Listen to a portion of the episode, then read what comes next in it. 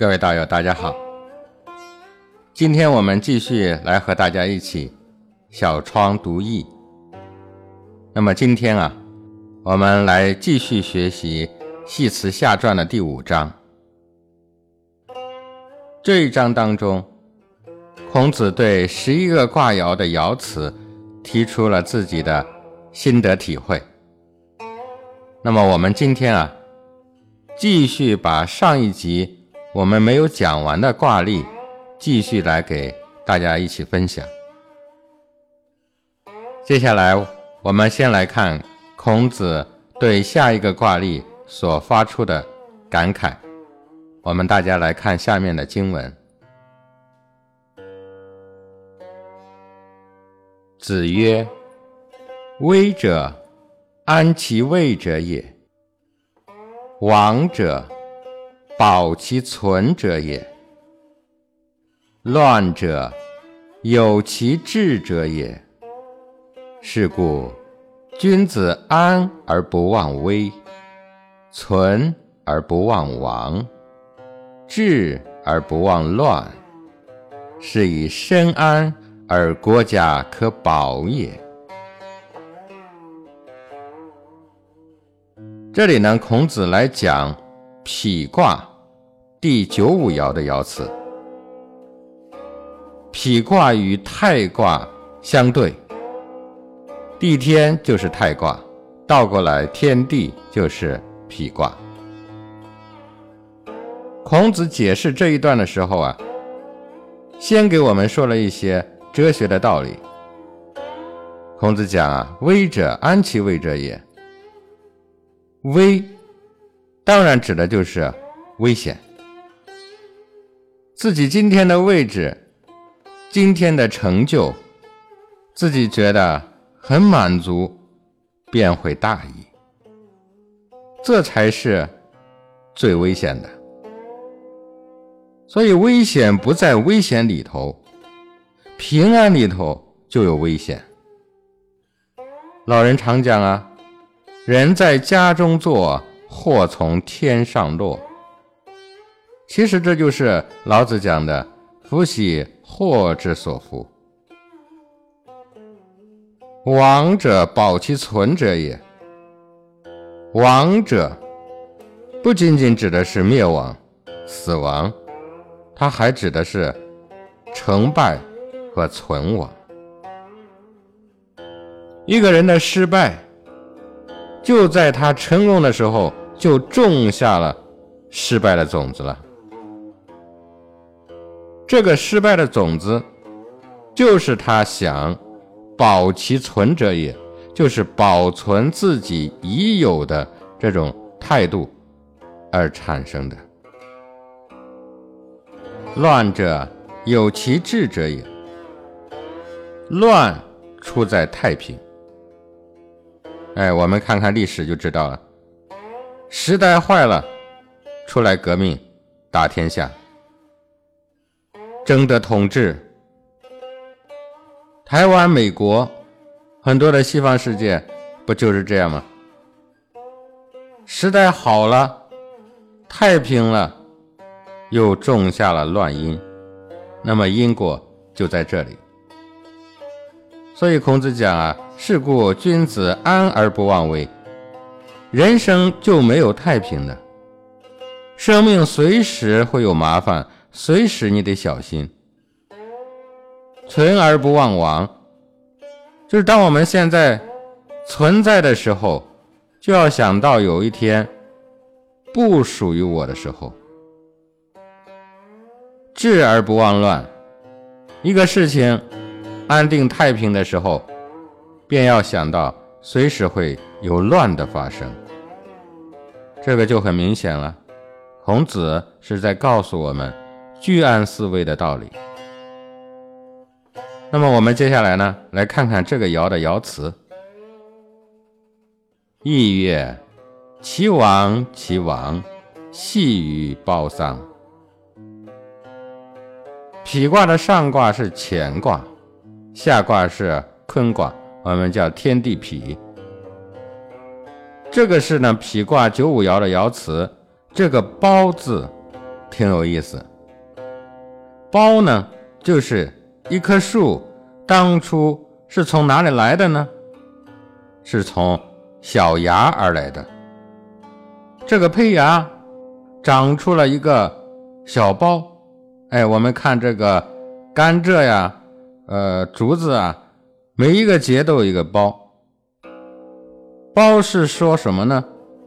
包就是它的本源啊！你想啊，这个树如今长得这么大，但是它的本源还是当初的那个苞，这就是它的本。齐王，齐王，就是说将要亡了，不要怕，细雨包桑，只要本还在，那就行啊！这就是老人常常教育我们的，做人啊，不要忘本。这也是我们常讲的，叫勿忘初心。生命的道理啊，就像这个草包一样，象征着生命，朝不保夕。任何的成功也都是一样的，不能忘其根本。所以《易经》的哲学看通了，跟佛家的哲学一样，看人的生命也同样的是朝不保夕。人生啊，不论长短，出生就是在走向死亡，死亡之后呢，就意味着重生。生死成败。没有什么可喜的，也没有什么可悲的。这就像是顺治皇帝写的一首禅诗啊，他讲啊：“来时欢喜，去时悲，空在人间走一回。未曾生我，谁是我？生我之时，我是谁？长大成人，方是我。”合眼朦胧又是谁？兔走鸟飞东复西，为人切莫用心机。百年世事三更梦，万里江山一局棋。鱼宿九河汤伐夏，秦吞六国汉登基。古今多少英雄将！南北山头卧土泥，来时糊涂去时迷，为人切莫用心机。不如不来也不去，也无欢喜也无悲。每日清闲自家知，红尘之事远相离。口中常吃清闲饭，身上常穿百衲衣。五湖四海为上客，逍遥佛殿任君妻。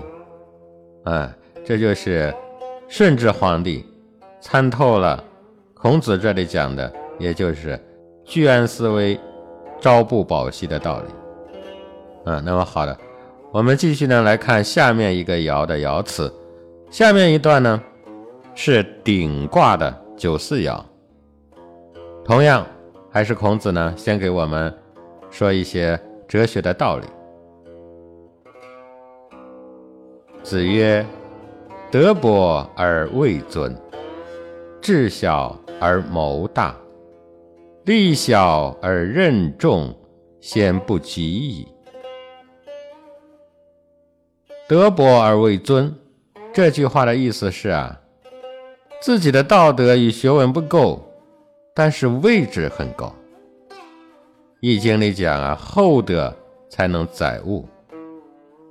但是这里说的呢，不是厚德，而是德薄。这就是相当于位置很高，但是呢是个贪官。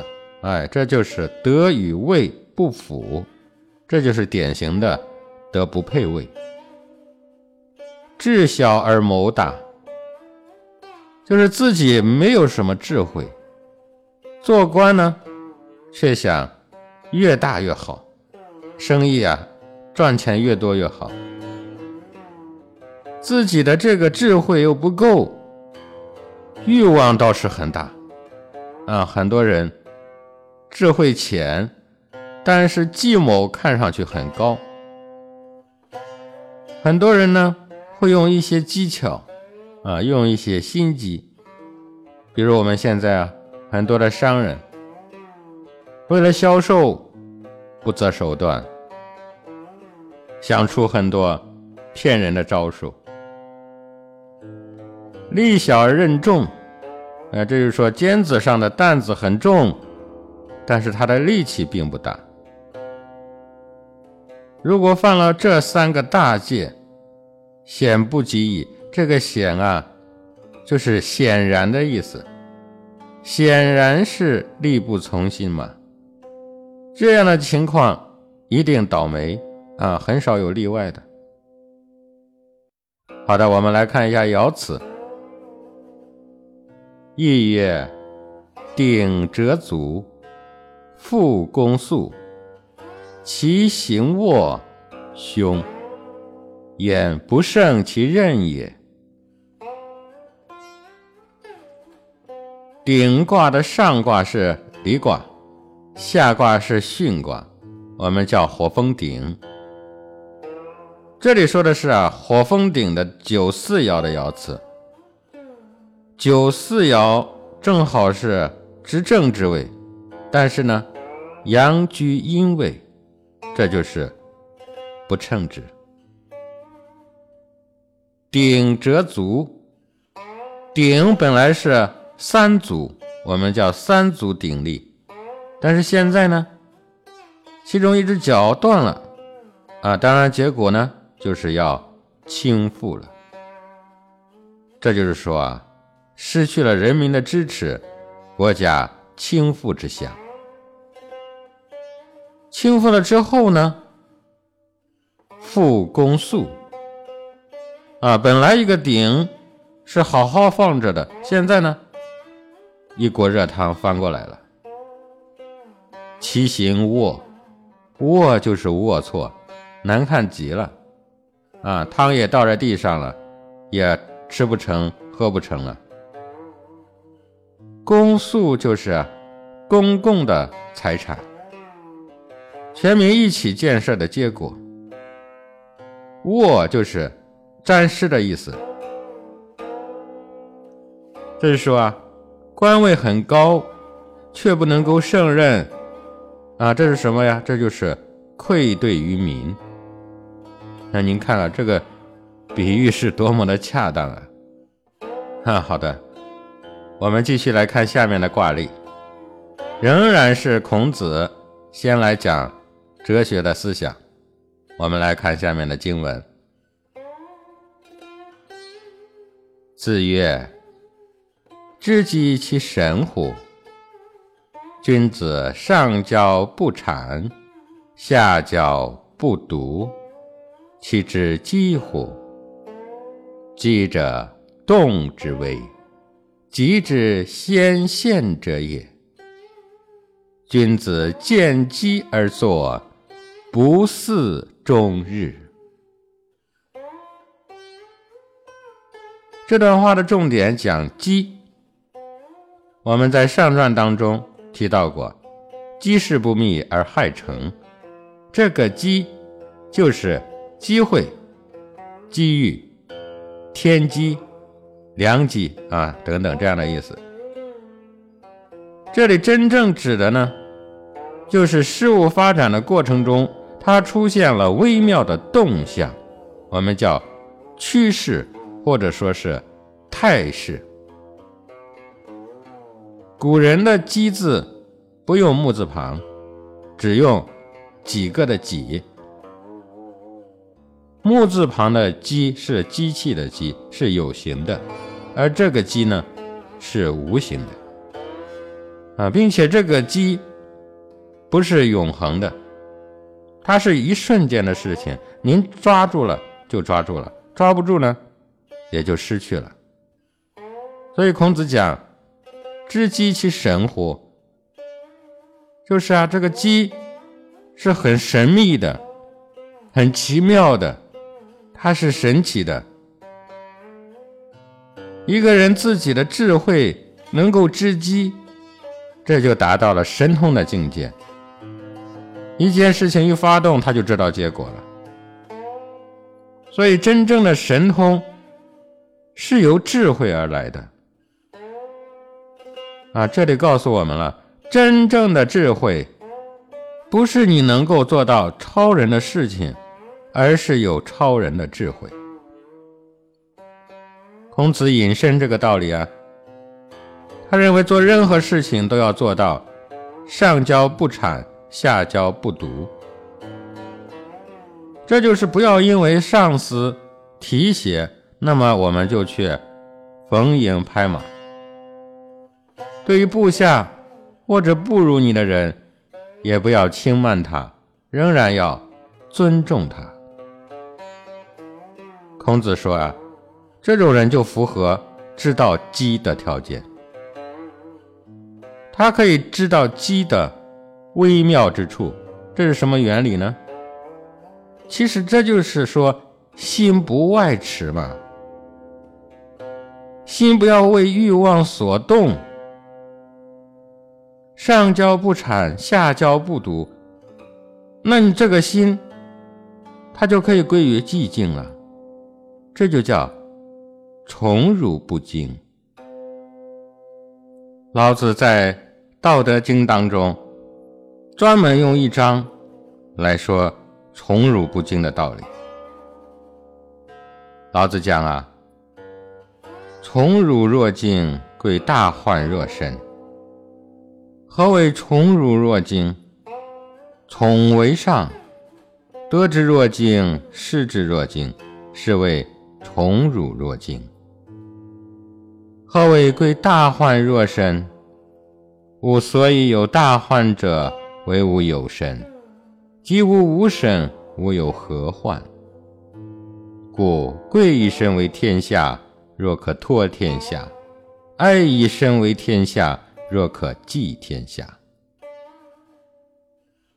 宠辱若惊，贵大患若身。贵就是有所畏惧。从这里我们就看出来了。道家人非常珍视自己的身体，儒家也是。孟子讲：“守书为大，守身为大。”啊，《诗经》里讲：“既明且哲，以保其身。”古人为什么这么重视自己的身体呢？佛家不是讲这个肉身是个臭皮囊吗？佛家讲本性、本心，道家认为啊，我们这个本性、本心必须依靠这个身而存啊。什么原理呢？本性我们讲过是阴性的性体系统，肉身是阳性的命体系统。我们还学习过了，独阳不生，孤阴不长。阴阳互根，不可能单独存在，就是这个道理。退而言之呢，为天地立心，为生民立命，为往圣继绝学，为万世开太平，哪一样不是赖于我们这个身去做呢？我们这个身去行动，没有身，大学讲的亲民从何而来呀？世界是人来主宰的。您看，我们世界上，不管是物质文明还是精神文明，不都是人来做的吗？可是谁又是人的主宰呢？那就是道。但是呢，道也不能凭空而独立，必须赖人以成之。所以说啊。身存则道存，身亡则道亡。修行之人，当这个大道未成之时，他们深远沉绝，寄寻山林，韬光养晦。在世间修行的呢，安贫乐道，耳不闻人声，口不谈时事，足不负红尘。难道他们只是希望自己避祸以全身吗？不是的呀，他们更是希望能够安身以立命啊。而世人呢？世人还在争宠辱，有宠辱就有纷争，这就是老子讲的：何为宠辱若惊？宠为上，得之若惊，失之若惊。是谓宠辱若惊。宠看上去是好的，它高高在上，你得到了它，你就惊恐。为什么呢？得到了，你便要贵不敢骄，富不敢奢，如临深渊，如履薄冰，唯恐哪一天会失去。失之若惊，失宠了。便会遭到侮辱，便会遭到灾祸。所以这是老子讲的“宠辱若惊”的道理。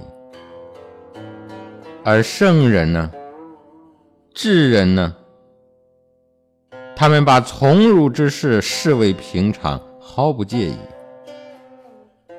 世人皆因得宠而欣喜若狂，圣人却淡然处之。世人皆因失宠而怨声载道，怨这个怨那个，怨天尤人。圣人呢？圣人则吾日三省吾身，完全把问题归咎到自己上面，从而格物致知。这是什么境界呢？这就是居宠不灭性，受辱不亡身啊！如果大家都能够明白这个保身之道，不以功名富贵养其身，而以仁义道德修其性，所以便成就了万年不坏之躯。那么，在我们还没有得到、没有成道的时候，好好安身吧。这不就是留下一个修炼的工具吗？一旦修炼成就了，脱壳飞升，有神无气，哪里还谈得上什么祸患灾难呢？哪里还有什么所谓的宠辱之事呢？所以老子讲啊，贵其身而生存，这样来可以为身国天下做点事情。这就是若可托天下，若可寄天下。这就是圣人的教诲啊！所以，什么叫知机呢？机就是动之微，极之先见者也。这其中很微妙。哎，这时候还没有动，开始要动，也可以说是将动未动。这个时候就是机。说它微，就是非常微妙，瞬息万变。你能知机，并且知道知机的道理，这就是大吉大利。君子能够知机，便永远大吉大利。因为知机，所以见到不好的自然不动；见到好的呢，知道能好到什么程度，动而一定有利。所以机就是先见之明。啊，也有人说叫未卜先知，都是一个道理。因此，孔子讲啊，君子见机而作，不似终日。似就是等待。君子如果认为是一个机会，应该是您的机会要来之前，自己便已经知道了，所以才能够把握机会。这个就是不似终日。不需要等待，这个和老子讲的“宠辱若惊，贵大患若身”不是一个道理吗？修好这个身，保护好这颗心，待有所成就，伺机而动，造福社会，造福一方，成就自己，度化他人，这就是我们最高的价值观。这个就是我们最大的吉。那么好的，我们继续来看孔子说的卦辞。意曰：戒于时，不终日，贞吉。戒如时焉，宁用终日，断可食矣。君子知微之章，知柔之刚，万夫之望。这个说的是豫卦六二爻的爻辞。豫卦的上卦是震卦，下卦呢是坤卦。介字是人字下面两竖啊，这个意思呢，就像一个人站在那里顶天立地的样子，像块大石头卓然独立一样的安稳。哎，一样的清白，干干净净，天压下来他也不怕。不终日，终日就是太阳下山。那这句话的意思呢，就是说不用一天的时间，就是说人要昼夜把握自己，随时顶天立地，四面凌空，都要看清楚。这就是平常我们所谓的特立独行，这也是易经上的话。那么孔子在讲乾卦的时候就说：人要特立独行，有自己的个性、自己的做法，并且要表示的很清楚。贞吉，就是说这个样子当然好，哎，大吉大利就是贞吉。介如石焉，一个人顶天立地的站在那里，像玉石一样凌空独立，宁用终日。这就说，何必还需要说永远如此呢？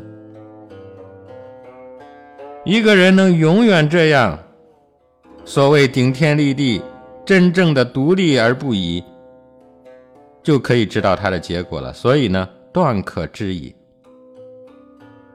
知微之章，君子之微，就是做到了像介如石这个样子，才能够知微。知微就是智慧到了微末，别人看不到，您却有先见之明。知章就是大家看到的，您看得更清楚。知柔知刚，该柔的时候柔。该刚的时候刚，该退的时候退，该进的时候进。人的智慧达到这个境界，就可以做统帅，可以当领袖，这就是全福之望。那么读到这里呢，我们就能发现了，这里的君子非常重要。我们在关键时刻是听老子的呢？还是听释迦牟尼佛的呢？很多同学问我，我是诵读这本经书好呢，还是那本经书好呢？我是修这个法门呢，还是修那个法门呢？这是很多人搞不清楚的问题。问东问西，问这问那，结果你自己呢？到了关键时刻，还是一样。束手无策，经常做错事，说错话。各位，这是哪里出了问题呢？这是大学里面讲的“诚其意，正其心”出了问题啊！这个才是问题的关键啊！你把这个做到了，守住一个诚，你各种学问都保持诚敬的心。有了这个诚其意，遇到任何事情，你都会知微知章，知柔知刚，做到一种顺其自然、左右逢源、得心应手、恰到好处的状态。好的，我们继续来看下面的卦，我们还是照旧先来看孔子的哲学。子曰：“言氏之子，其代数几乎？有不善，未尝不知；知之，未尝复行也。”在这里呢，孔子非常捧他的学生颜回，啊，颜回能够不迁怒，不贰过。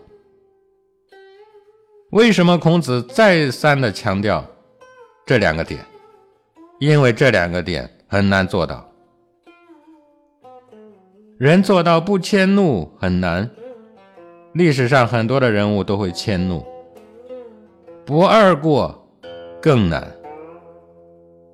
自己的错误犯一次，下次绝不再犯。当心情不好的时候，别人来问事情。就要挨骂，这就是迁怒。人永远犯自己常犯的错误，但是孔子这位得意的门生颜回，他却能做到。孔子说啊：“颜氏之子，其代数几乎？”他说不迁怒，不贰过，只有一个人能做到，就是颜回。颜回做到什么程度呢？这方面，孔子对颜回非常的赞叹，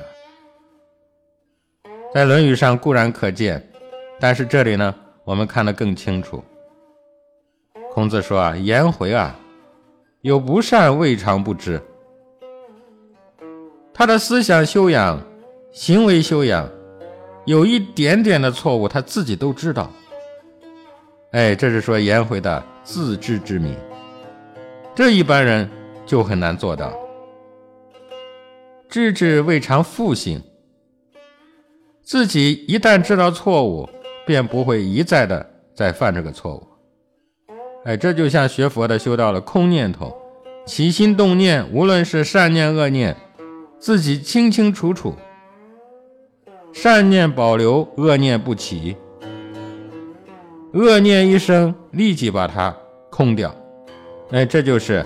知之未尝复行，知道了便不会再来了。接下来呢，我们看孔子引用的爻辞的内容。意曰：不远复，无其悔，原吉。这是复卦初九爻的爻辞。复卦的上卦是坤卦，下卦是震卦，我们叫地雷复。复就是复兴的复，光复的复。易经重的是生生之道，复就是见天地之心。这里的初九爻是阳爻，一个阳爻在下，这就是内动为主，这就是生生不息的。机不远就是不是很远，复就是回来啊，这个意思就是说不要很远就回来了。不远复也可以解释为一起心动念立刻就知道了，马上就平息了。哎，我们叫不怕念起，就怕觉迟。无其悔。是没有一点可以后悔的，原吉就是根本的大吉大利，无其悔，因此做人做事呢，永远没有后悔，这样就大吉大利了。这里孔子给我们述说的是不迁怒、不贰过的道理，啊，这是我们大家都应该来学习的优秀的品格。我们继续来看下面的卦。首先还是孔子的评论：天地氤氲，万物化纯；男女构精，万物化生。天地氤氲，氤氲就是阴气和阳气两者融合起来形成的一种。弥漫的状态。庄子称氤氲叫混沌，啊，我们学习过，混沌初开，乾坤始奠。就是说乾坤都是来源于这个阴阳之气，这个就叫混沌。天是阳气，地是阴气，天地之气汇合在一起，弥漫起来，这样就是万物化纯。醇是什么呢？醇的本意就是酿酒。哎，这个酒发酵到了成熟的阶段了，有一股浓烈的香味扑鼻而来，这个酒呢就算是酿造成功了，这个就叫醇。这里的万物化纯，就是说万物因为阴阳二气而成长到了一个很好的状态，成熟的状态。男女构精，构就是交构的意思，精就是受精的意思。万物化生，这就是说万物都是如此来化生的。修道必须要修到本身内部的阴阳交构，因为每个人都有阴阳，每个人都是一个太极。这就是佛家修禅定所讲的喜乐，这就是法喜。这是说的什么卦呢？我们来看一下下面的爻辞：意曰：三人行，则损一人。一人行，则得其有，言之一也。这一个卦是损卦六一爻的爻辞。损卦的上卦是艮卦，下卦是兑卦，我们叫山则损。爻辞上讲啊，三人行则损一人，是什么意思呢？三个人一起走，一定会产生两派的意见。哎，会损害一个人。我们从阴阳的原理来说，不管这三个人都是阳或者都是阴，就会形成孤阳不长、孤阴不生的现象。那么，如果阳多阴少，那么阳必损，才能和谐。反之呢，如果是阴多阳少，那么阴必损，才能和谐。这就是阴阳调和的法则。这就是自然法则。一人行则得其有，一阴必然得一阳，一阳必然得一阴。也就是说，男的必然要配女，女的也必然要配男，这是自然法则。损卦讲的这个道理，所谓讲制一，哎，这个也可以解释为统一、合一。就是矛盾的统一，双方意见对立，对立之中产生了另外一个意见，这个就是大自然的自控调谐。这里是孔子用损卦来告诉我们自然之理。那么好了，接下来呢，我们来看孔子给我们讲述的最后一个卦例。首先呢，我们还是来看孔子的哲学理论。子曰：“君子安其身而后动，抑其心而后语，定其教而后求。君子修此三者，故全也。威以动，则民不语也；惧以语，则民不应也。”无交而求，则民不语也。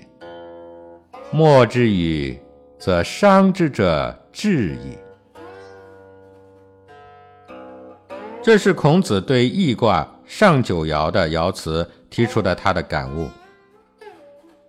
义就是利益啊！现在人做生意讲利益啊，交朋友也讲利益，那么。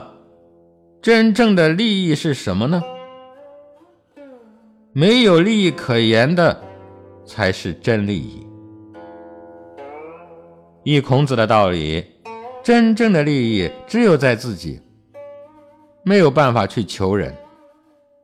所以他说明人生之道就是君子安其身而后动。安其身就是安身，就是自我的定位。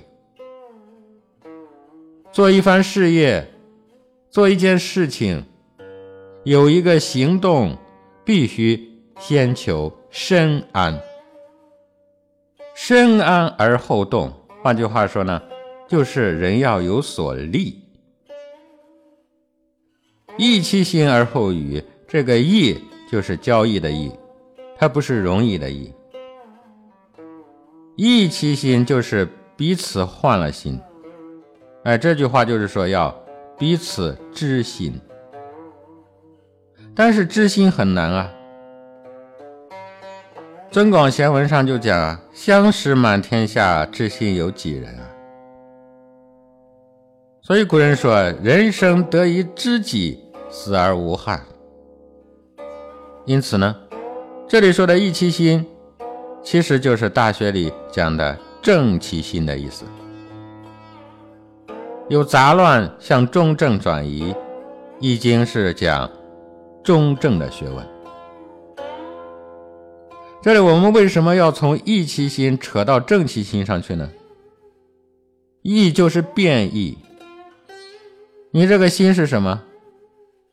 就是说在变异之中要调整到哪里去啊？肯定是调整到正念当中去。有了正念、正信、正思维，你心里便有数了。你的目标到底是什么？你的定位到底是什么？你以什么为准则？哪个是你的判断、你的主张？等等，我们就在变异之中找到了真正的自我，找到了我们的本善之性。找到了我们的良知良能，那也就找到了我们的真我了。定期交而后求。我们在社会上交朋友，人与人之间定期交，就是交情啊。我们经常把朋友来分类，一种是一般的朋友啊，见面之交都是朋友；一种是政治上的朋友。还有呢，利害关系的朋友，这些真的是有酒有肉皆朋友，患难何曾见一人？真有患难的时候，何曾有一个人来帮助你啊？这就让我想到了一段诗文啊，古人讲：以利交者，利尽而交余；以势交者，势轻而交绝；以色交者。花落而爱鱼，以道交者，天荒而地老。但愿我们永远都是要慎终如始的，永远都是以道相交。希望你我可以天荒地老。我们先找到朋友的关系定位，才能够相互的有所交往，不能够四处乱交往，更不能够四处乱求人。君子修此三者，故全也。这就是修道，修正人生的行为，人生的大道。能够修正这三个点，自己才能够全。全字的道理，就是孟子讲的：君子有不虞之欲，有求全之悔的全。全字的意思就是做事、交朋友，可以全始全终。有好的结果，不如有好的开始。也就是说，慎终不如慎始。好的结果是一开始就注定的，它是由慎始而来的。老子讲啊，民之从事，常于积成而败之。慎终如始，则无败事。他说的就是这个意思啊。所以佛家讲，菩萨为因，凡夫为果。菩萨是菩提萨多的简称，这是从梵文翻译过来的名称。那么正确的翻译呢？菩提就是觉者、觉悟，萨多就是有情。啊，友情也可以翻译为人事。所以菩萨是大乘道，是人世的，他不是出世的。所以说，这就等于中国的圣人、得道的人，他们所做的任何的事情，都注意到了这个因，也就是开始就是好的因，好的结果自然就在好的开始里了。所以说，菩萨为因，也就是说，动机就是起心动念的因。危一动则民不语也。危，并不是讲危险，它指的是计划不够周延，啊，没有成熟，只顾及到自己的理想，没有顾及到环境的需要，那么就把计划推出来，则民不语也。老百姓呢，不会服从，啊，不会与你合作，因为没有人支持你的计划。惧以语，则民不应也。用威胁的话来对人，平常所谓威胁利诱的话，则民不应也，民心不会顺应的。无交而求，则民不语也。平常没有什么交情，啊，感情没有什么根基。换句话说呢，你上了台对人家没有给予，人家对你也没有什么信仰。则民不与也啊，人家不会诚恳的拥护你的，不会听你的。莫之语，则伤之者至矣。语就是拥护的群众，跟随你的、拥护你的、支持你的啊，都是语。所以在做人做事方面，如果是莫之语，就没有人听你的啊，没有人同情你。做事业没有伙伴，没有真正的知己，则伤之者至矣。那么这种伤害实在是太大了。易卦的道理包括了这么多，那么孔子呢这一段是发挥，下面呢是引证啊，也就是易卦的上九爻的爻辞。易曰：莫易之，或击之。立心勿恒，凶。易卦的上卦是巽卦，下卦是震卦，我们叫风雷易。莫易之，就是不要去利益他；或击之，就是也不要去伤害他。这是什么原因呢？这就是立心勿横。也就是说，不管是利益或者伤害，这都是存心不成的出发点。哎，我们讲过了，开始注定了结果。所以，不管你是想着利益他，还是想着伤害他，最终你的结局都是不好的，都是凶。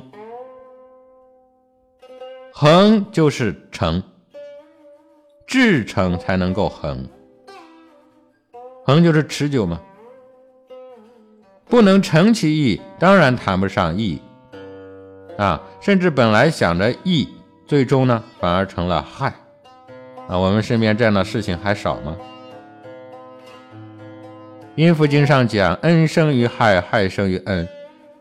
恩爱、利益、善恶、是非，本来都是相对的。但是今天的人呢，只想抓住恩爱利益，而忽略了。”利害相对相生的道理，所以万物都是相辅相成的啊。那么好的，讲到这里呢，我们就把孔子呈现给我们的十一个爻辞给大家全部分享完了。希望孔子这些经典的分享，能够让大家在生活和事业上受益。更难能可贵的是呢。